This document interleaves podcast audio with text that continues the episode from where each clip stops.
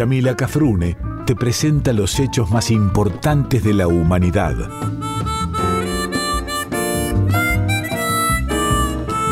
Por Folclórica 987 escuchás Contame una historia.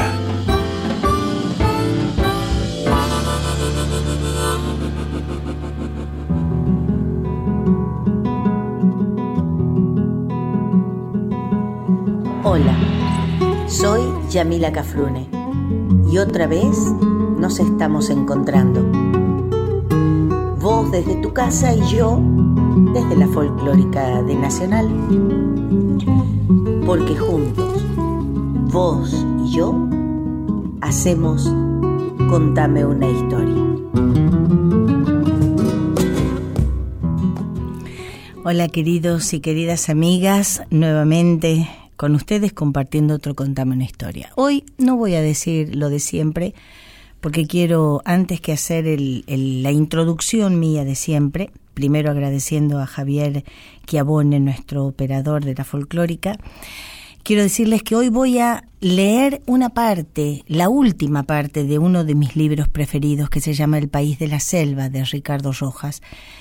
Y se los voy a leer justamente porque creo que en este momento donde hasta, hasta el mismo diablo, hasta el mismo su país está, se está sorprendiendo de las cosas que pasan en el mundo. Yo creo que hasta el diablo ha quedado poco malo con las cosas que están pasando en el mundo. Viniendo de Cañuelas para acá, vi un, un señor que había prendido un fueguito abajo de la, de la, de la autopista donde yo bajo, había prendido un fueguito encorvado el hombre, con prácticamente piel y hueso, capaz que podía llegar a tener por ahí alguna masa y agua para hacerse alguna tortilla, y si tenía mucha suerte alguien le había regalado algún bife. Y digo yo, nunca mejor elegido el tema para hoy. Por eso a mí me resulta, van a ustedes a escuchar una conversación entre el autor del libro, que es un viajero de la selva, del litoral, y su encuentro con el diablo, el tío, el supay, el malo, Mefistófeles, Satanás, como ustedes le quieran llamar.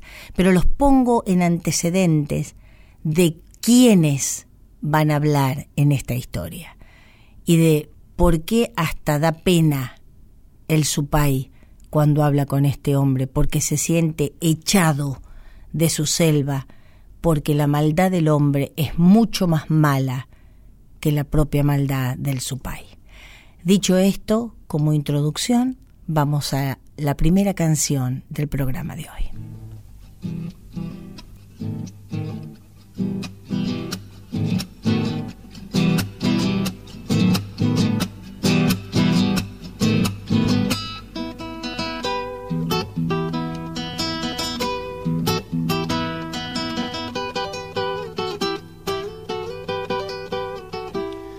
De pobre y casi desnudo y sin tener que comer. Llegué hasta la Salamanca para verme con Lucifer.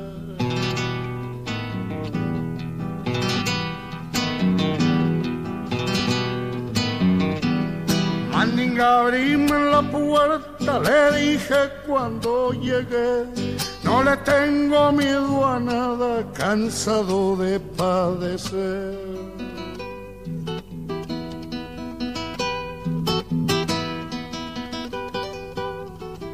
Entra nomás gaucho pobre que nada te ha de pesar. Viniendo a mi Salamanca ya nada te ha de parar. El alba se viene encima, el lucero ya se va. Pásenme la tinta china que un contrato hay que firmar.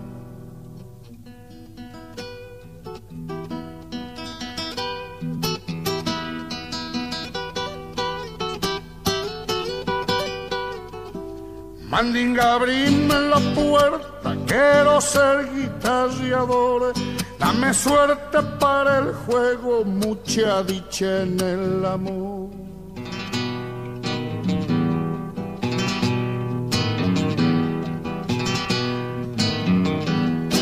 Si queréis que abra la puerta, chacarera de tocar, y el menos que canta un gallo y a la principia puntear.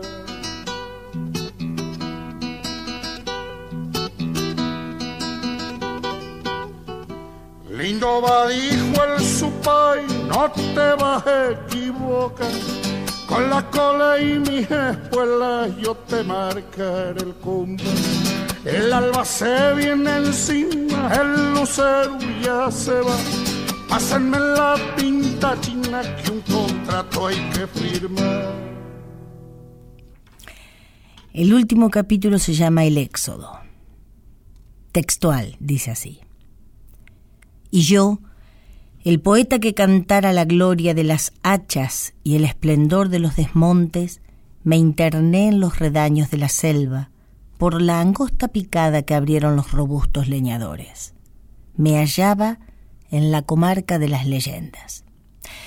Caminando al azar, llegué a tal sitio donde un árbol gigantesco yacía como enorme cadáver. Aquel árbol caído era un quebracho. De súbito, como bosque viñese de ultrasombras, se oyó el lamento del cacuy, el ave mitológica de la comarca.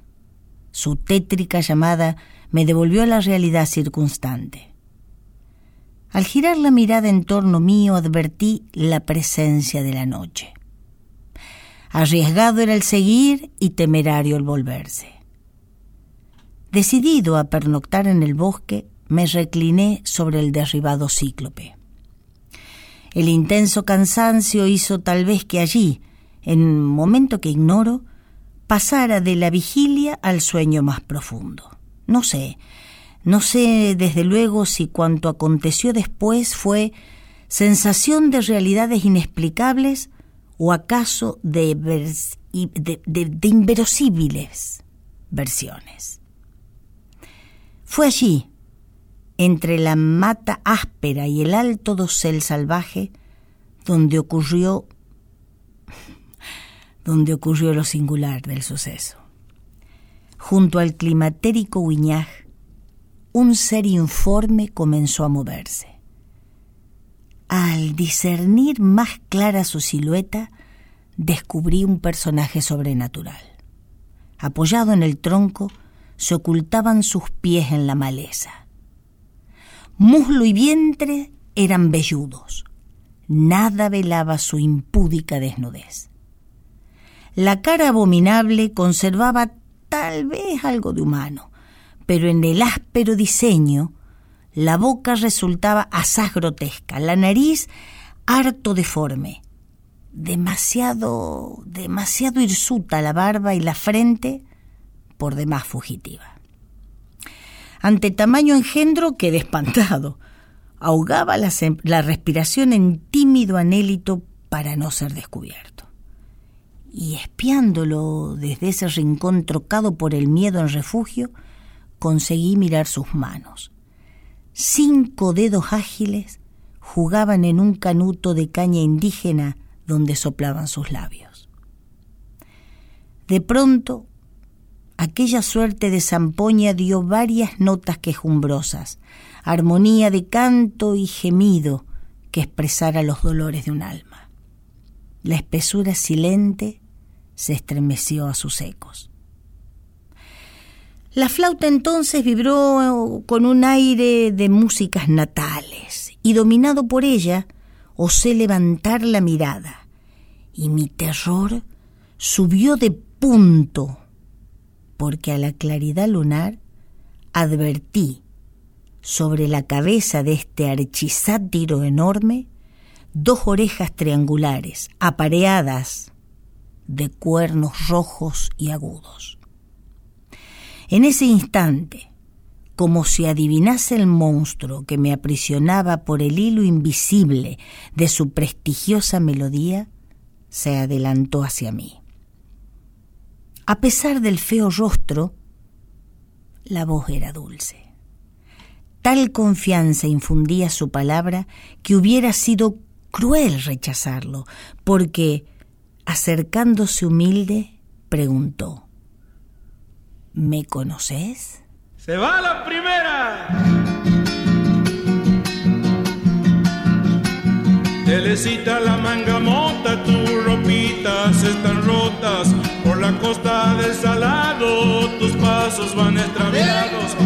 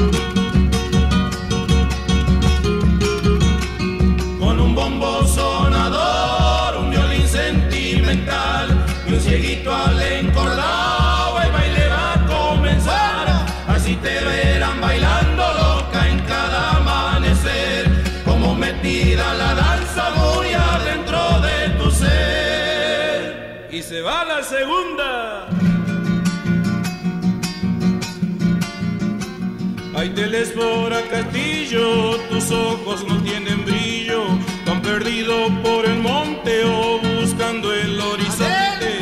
Reza baile del querer, con su música llamó, pie desnudo bajo el sol, la telecita llegó.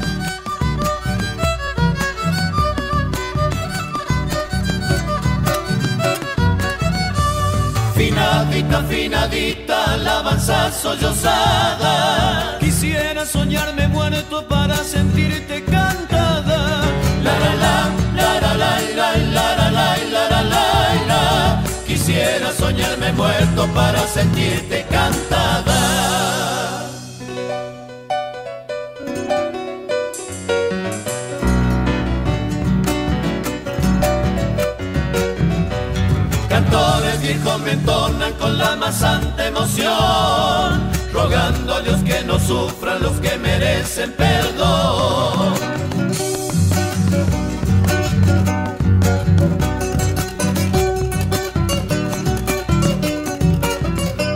Canto soy cadencia, soy suave perfume de flor, consuelo en que se consuelan las almas de su dolor.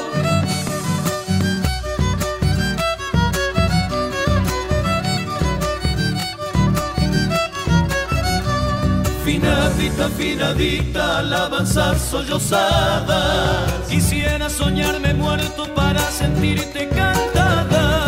La la la, la la la la, la la la la. Quisiera soñarme muerto para sentirte cantada. Tal confianza, digo, infundía su palabra, que hubiera sido cruel rechazarlo, porque acercándose humilde me preguntó, ¿me conoces? Fruncí las cejas avivando recuerdos truncos por su faz, evocados, hasta responderle como quien encuentra después de prolongada separación a un viejo amigo, casi olvidado ya. Creo haberte visto no sé cuándo, ni sabría decirte dónde. Su vida era larga como el mundo. ¿Cuál es tu nombre? interrogué. Diversos tuve según las eras y las razas. Los naturales de estas selvas me llamaron Supay. Supay. Bien sabía quién era. Le había buscado con ahínco bajo las umbrías del follaje y en el laberinto de los matorrales desde el día en que Miguel, un pequeño pastor de estos campos, me describió su figura. Yo aprendí en las antiguas mitologías el abolengo del dios indígena. Mis sueños de la infancia admiraron a las criaturas de su reino y más tarde mi alma fue hacia él por esa devoción instintiva que ha prosternado en sus altares a todos los exploradores de los desconocidos. ¿Y quién te envía a esta selva de mis mayores? preguntó el hombre. Nadie me envía. Parto de ella, respondió Supay caviloso. Supay evocó reminiscencias de avatares lejanos. Acordábase de los incas con su corte fastuosa, de los diaguitas idólatras que acosearon hace quinientos años esa breña, de Inti que los perseguía con sus rayos obligándoles a buscar reparo en los silos del Antis, de arcabuceros y de monjes que muchas veces, como en la Hispania remota, lo condenaron a la hoguera, aunque burló a la llama, convirtiéndose en llama. Las palabras de su pai aclarecieron mis recuerdos. Dijo su pai, parece que también en estos montes mi dominación va a declinar. ¿Sientes pasar por ellos el presagio de una catástrofe definitiva? preguntó el hombre. Tú lo has dicho. Dentro de pocos lustres, lustros, estos bosques habrán sido del todo exterminados. Él y yo quedamos sobrecogidos. Había sonado su discurso con el firme acento de una fatalidad inexorable y como la bárbara profecía me desgarrara el corazón, invocaba yo en auxilio de la fronda todas las fuerzas sagradas del universo, al agua, cuando le imploraba su fecunda humedad, al viento, cuando pedía su espíritu renovador que sembrara los gérmenes de los frutos maduros, al fuego, cuando le rogaba que bajase vivificante como un efluvio divino desde la lumbre solar anhelaba a la naturaleza maternal, floreciendo en bondad generosa, y ansiaba que los genios primordiales del mundo viniesen a nutrir en el vientre de la tierra las creaciones de la flora selvática. Pero me reconocía demasiado solo ante la indiferencia de las cosas, pues la selva tal vez, tal vez, moriría por la chispa voraz que tala, o por el ciego huracán que desbasta, o por las olas trágicas que inundan, o por el limo que se vuelve estéril. Cierto que ella podría renacer gracias al prodigio del tiempo, mas no veríamos nosotros esa lenta palingenesia de los siglos, o acaso, antes de ella, la civilización ingeniosa, transformadora de continentes, habría lanzado sus regiones de nuevos pueblos sobre las llanuras desmontadas.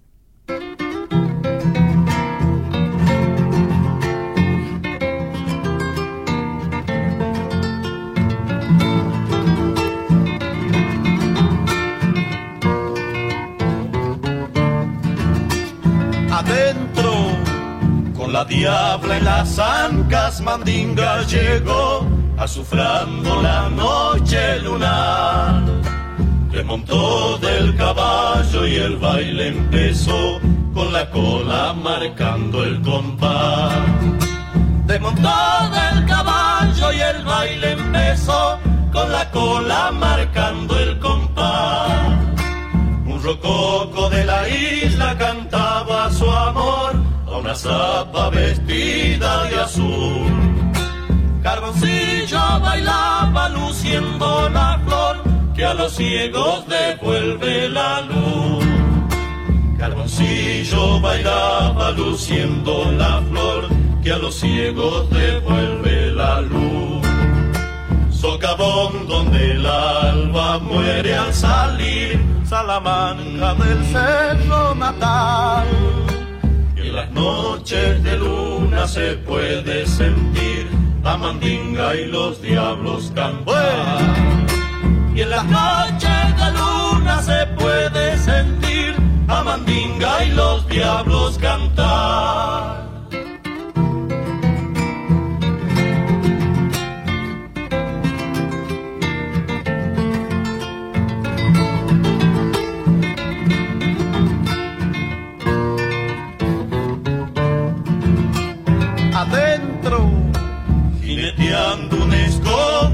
El añil de los cielos la bruja mayor. La lechuza en el hombro y el gran tenedor disparándole a la cruz del sur. La lechuza en el hombro y el gran tenedor disparándole a la cruz del sur. Un quirquincho barbudo tocaba el violín un zorrino con voz de tenor. Desgarraba el silencio con un yarabí que Mandinga cantar le enseñó. Desgarraba el silencio con un yarabí que Mandinga cantar le enseñó. Socavón donde el alba muere al salir, Salamanca del cerro natal. Noches de luna se puede sentir a Mandinga y los diablos cantar. Y en las noches de luna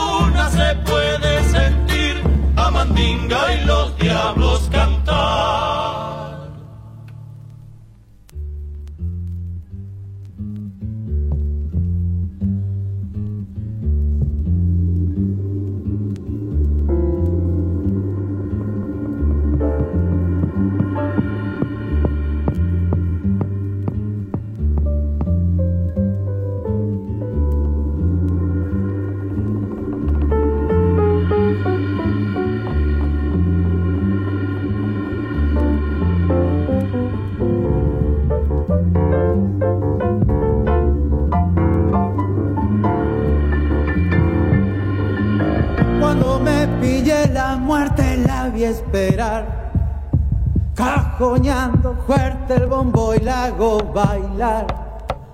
Salamanca, llévatela.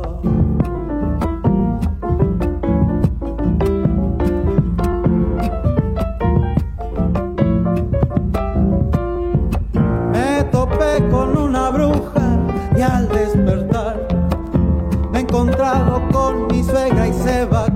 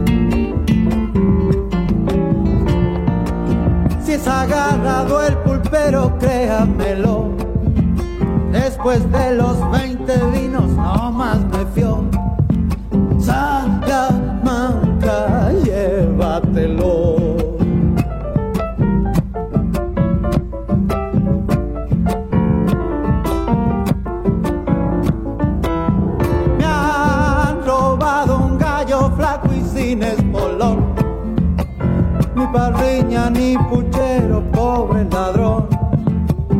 Salamanca, llévatelos. Mi chacarerita doble es la sin sol. Machadito y por las noches sale mejor. Salamanquero soy, señor.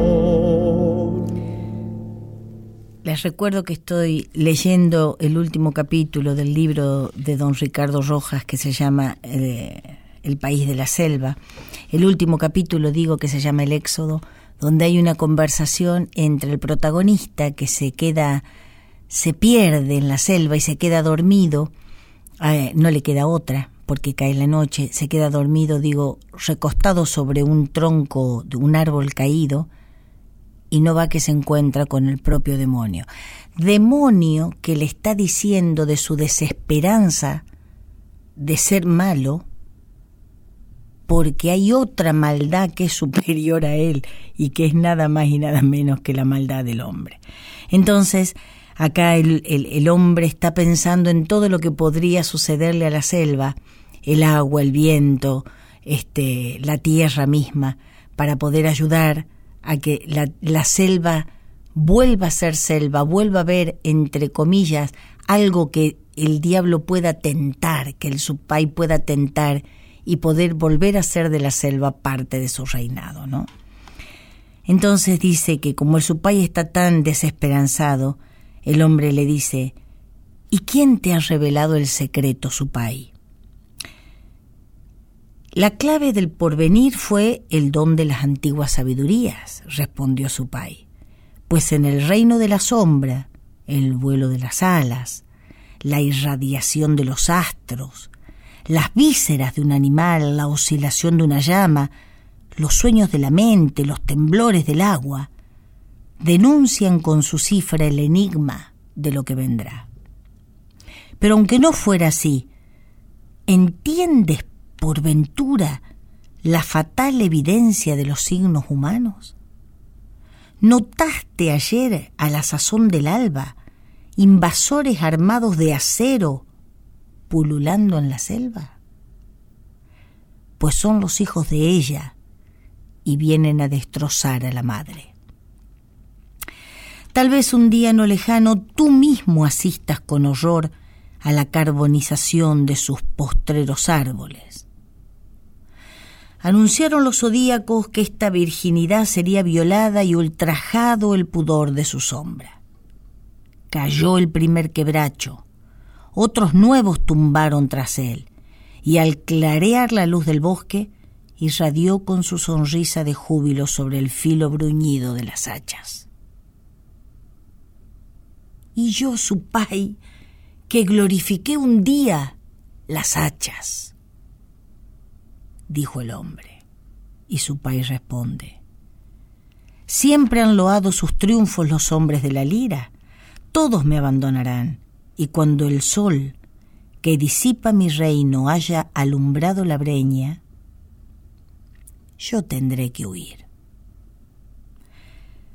¿Olvidas tu pequeña, tu historia? Pequeño maestro, le repliqué, tratándole como en los medievales ritos mágicos.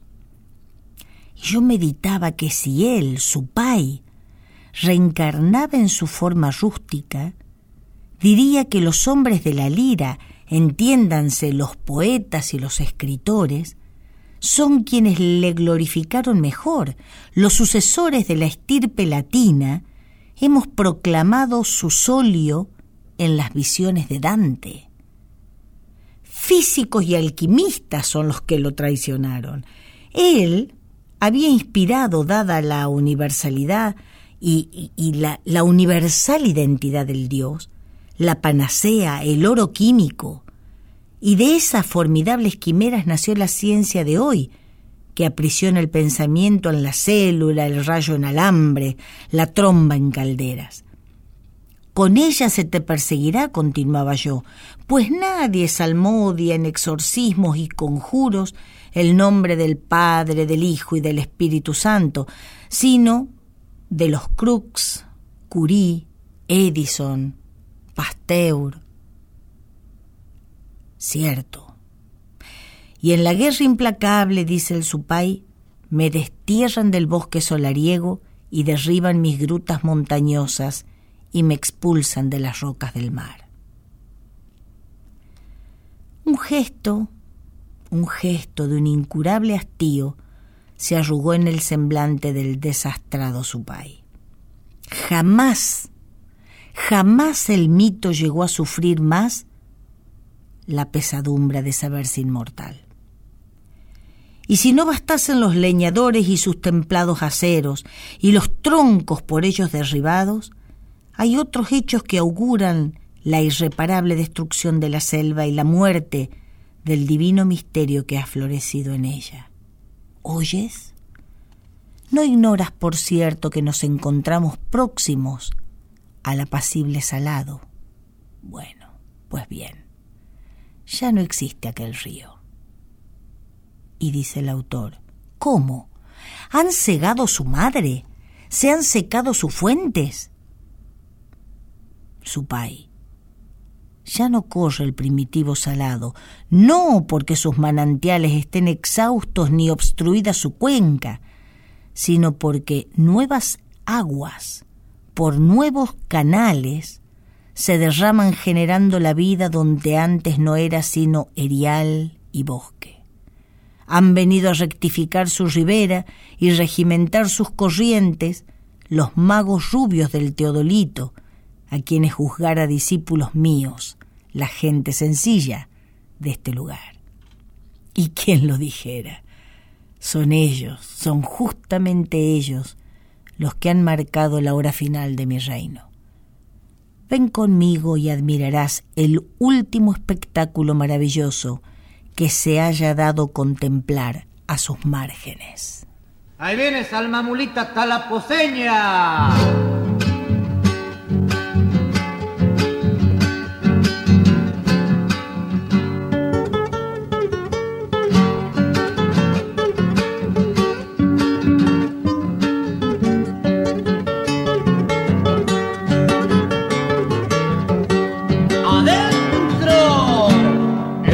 Noches muy de luna, dicen que sale a pasear por las orillas del pueblo un bicho fiero sin oreja.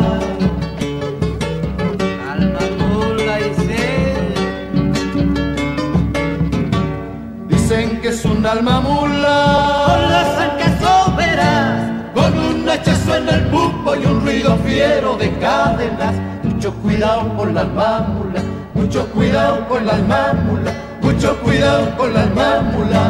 Un viejo corajudo se le quiso abalanzar, lo largo a la plumería se fue variando para la cuidadito y cuidadito y cuidado con la mámula. Cuando anden por la pozo les hay comer nomás la oveja.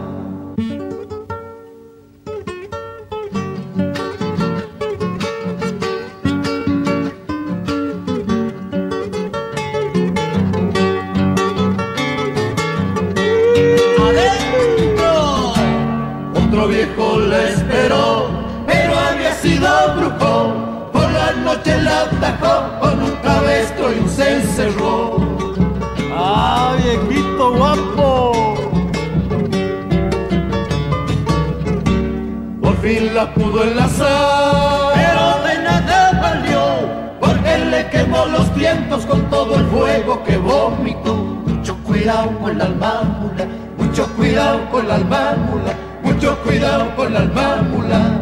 Pobre viejo y pobre viejo, qué susto que se llevó y supo madre afligida le dio hirviendo de palacho. Cuidadito y cuidadito, y cuidado con el mamula. Cuando ande por tal la póstoles hay comer nomás la oveja. El hombre y el supay, el hombre invitado por supay, va a ver quizá el último espectáculo maravilloso que se haya dado contemplar a las márgenes del río Salado.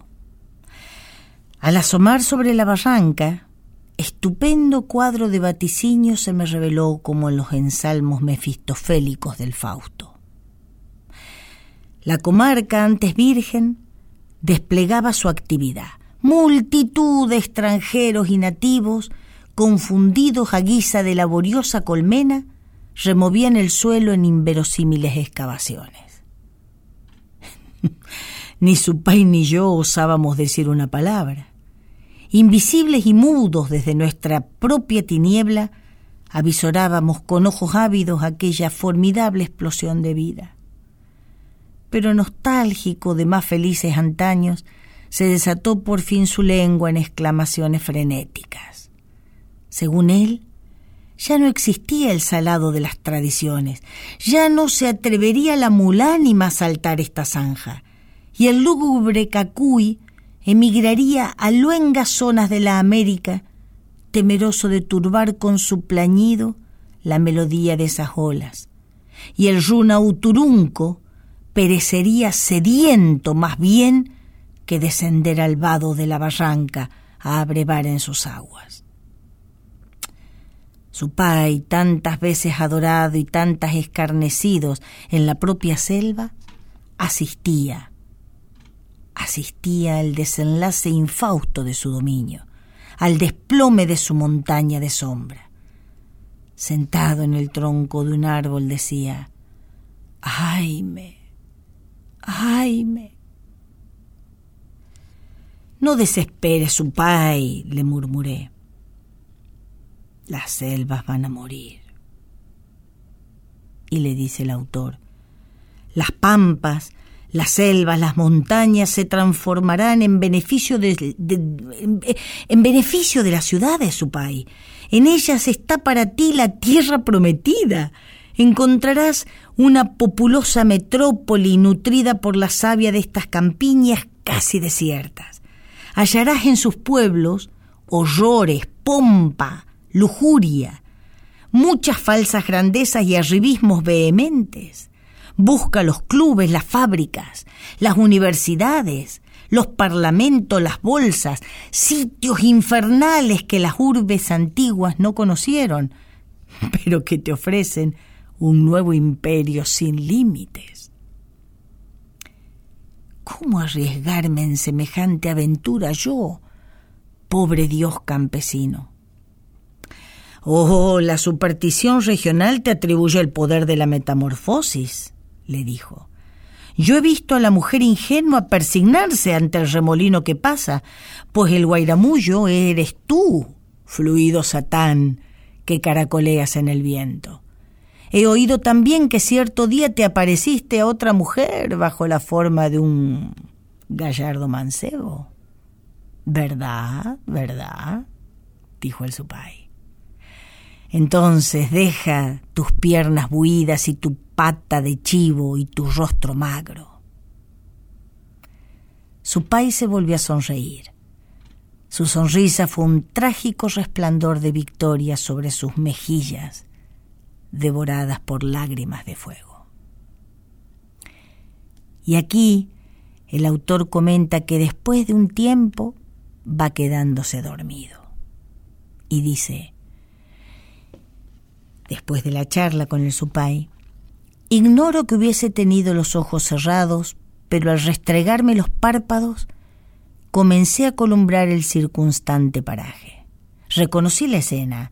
Era el mismo sitio a donde llegara la tarde anterior. Amanecía.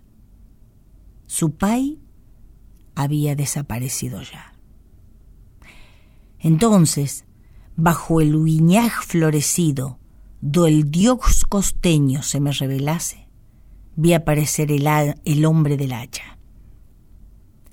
Claro, él que se había acostado bajo ese huiñaj, vio aparecer a ese hombre al que el propio Supay le temía. Era el hombre del hacha.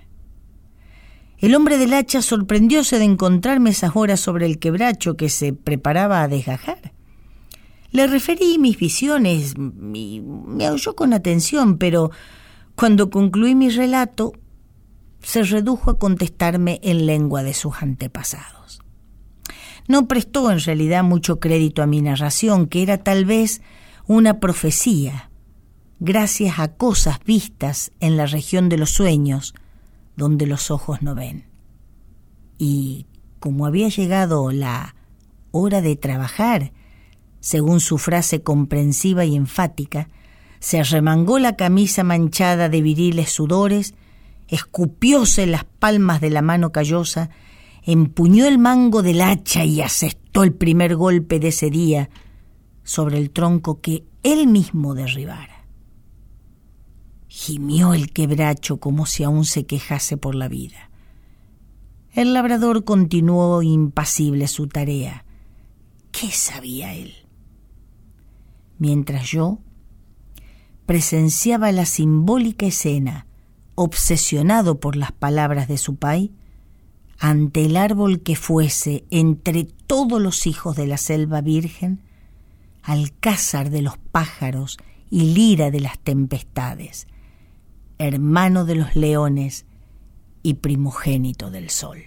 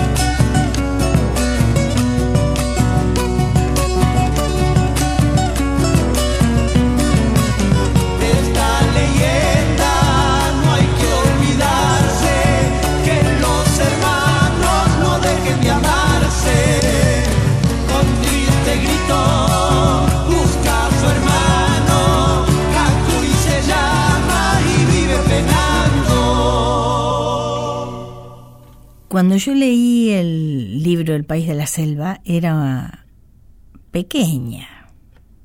En realidad pequeña para entender lo que pasaba con el libro.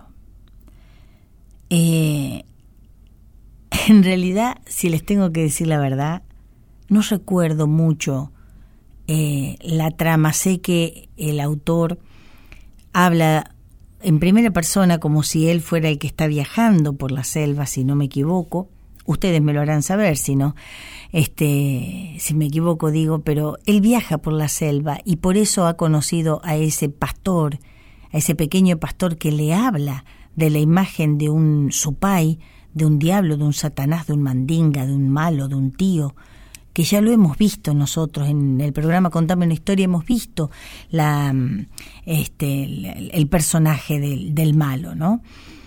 Por eso digo, se encuentra con ese pastor, se encuentra con los hombres del hacha, con los hacheros. Acá le llama, no le llama hacheros, ellos aquí le llaman labradores. No sé por qué en realidad, tendría que investigar eso, pero ellos, don, don Ricardo le llama labrador.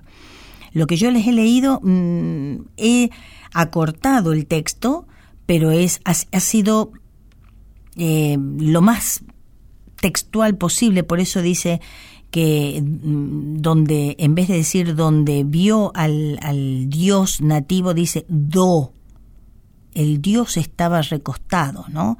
Eh, por eso les quise leer tal cual él. Pero digo, cuando leí este libro, yo era chica y lo que más me impresionó, yo tengo 57 años ya, y lo que más me impresionó, y hasta el día de hoy recuerdo, y por eso lo quise traer al contarme una historia, es esta, esta parte donde el supay se asombra de la maldad del hombre. Entonces el hombre le quiere decir, quédate tranquilo que va a haber más maldad vos te vas a poder quedar a regir esa maldad, a reinar sobre esa maldad.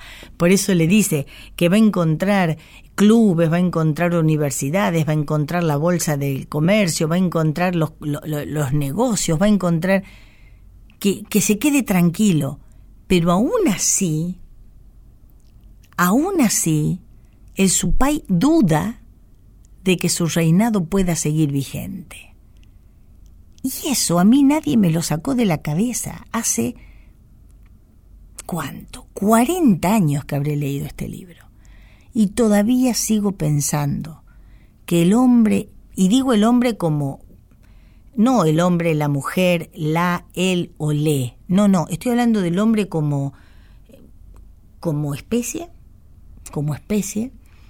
Eh, es peor que cualquier animal en cuanto a las maldades a veces que cometemos. Eh, somos, si bien tenemos mucha solidaridad, hay muchas cosas que nos faltan aprender y que la, justamente la pandemia nos vino a ayudar, nos vino a dar una buena cachetada.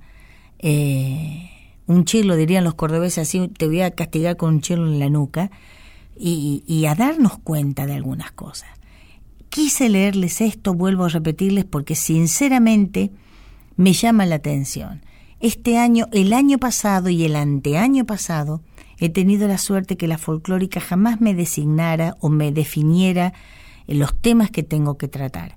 Y hay temas que he hecho, programas que he hecho contándoles cuentos, contándoles leyendas, contando, haciendo eh, un programa especial de cuentos de terror, de corrientes, porque me leí un libro específicamente de cuentos de terror, pero esto no podía quedar afuera.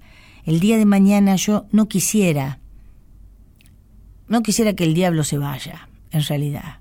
Preferiría que el diablo dijera mi maldad todavía es peor que la del hombre. Puedo seguir tentándolo, puedo seguir tentándola puedo seguir tentándoles. Y no que diga, me voy porque el hombre, la mujer, el género humano puede más que yo. Eh, si pueden, léanlo. Mi libro de este mi libro de El país de la selva de don Ricardo Rojas es de muy viejo, tiene el, no lo traje porque tiene las páginas que si las doy vuelta capaz que se rompen. Eh, o si las doblo, se ajan a quebrarse. Pero lean El País de la Selva de Ricardo Rojas, los libros, lean los libros, vuelvan a los libros. Son, son elementos de culto, de verdad, son elementos de culto. Bueno, como siempre, muchísimas gracias a todos ustedes, a todas ustedes. Eh, los ruidos que escuchan son de mis, de mis apuntes. Eh, no quiero no quiero olvidarme de agradecerle infinitamente a la gente de, la Folclórica de Nacional por convocarme un año más, por darme este espacio en la Folclórica para poder grabar mis programas que van los días sábados de 3 a 4 de la tarde, y a mi querido y estimado Javier Chiabone, operador, que me graba y me, me va diciendo el tiempo que llevamos y cortar la turca porque ya está, ya te estás pasando o seguí hablando porque todavía no cumpliste con el tiempo que tenemos que hacer. Eh, sí me quiero despedir de todos ustedes como siempre, agradeciéndoles infinitamente que estén del otro lado. Recuerden que todos los programas de la folclórica, todos salen por podcast, así que los pueden buscar. buscan la página de Radio Nacional, podcast de tal, tal programa, tal programa, en este caso contamos una historia. Y me despido de todos, de todas, con la frase que va a ser la frase de este año. Poema de Amado Nervo que se llama Fe. La última oración, el último verso, que dice, y si es mucho el horror de los fantasmas que ves, cierra los ojos y arremete. Hasta el programa que viene, si Dios quiere.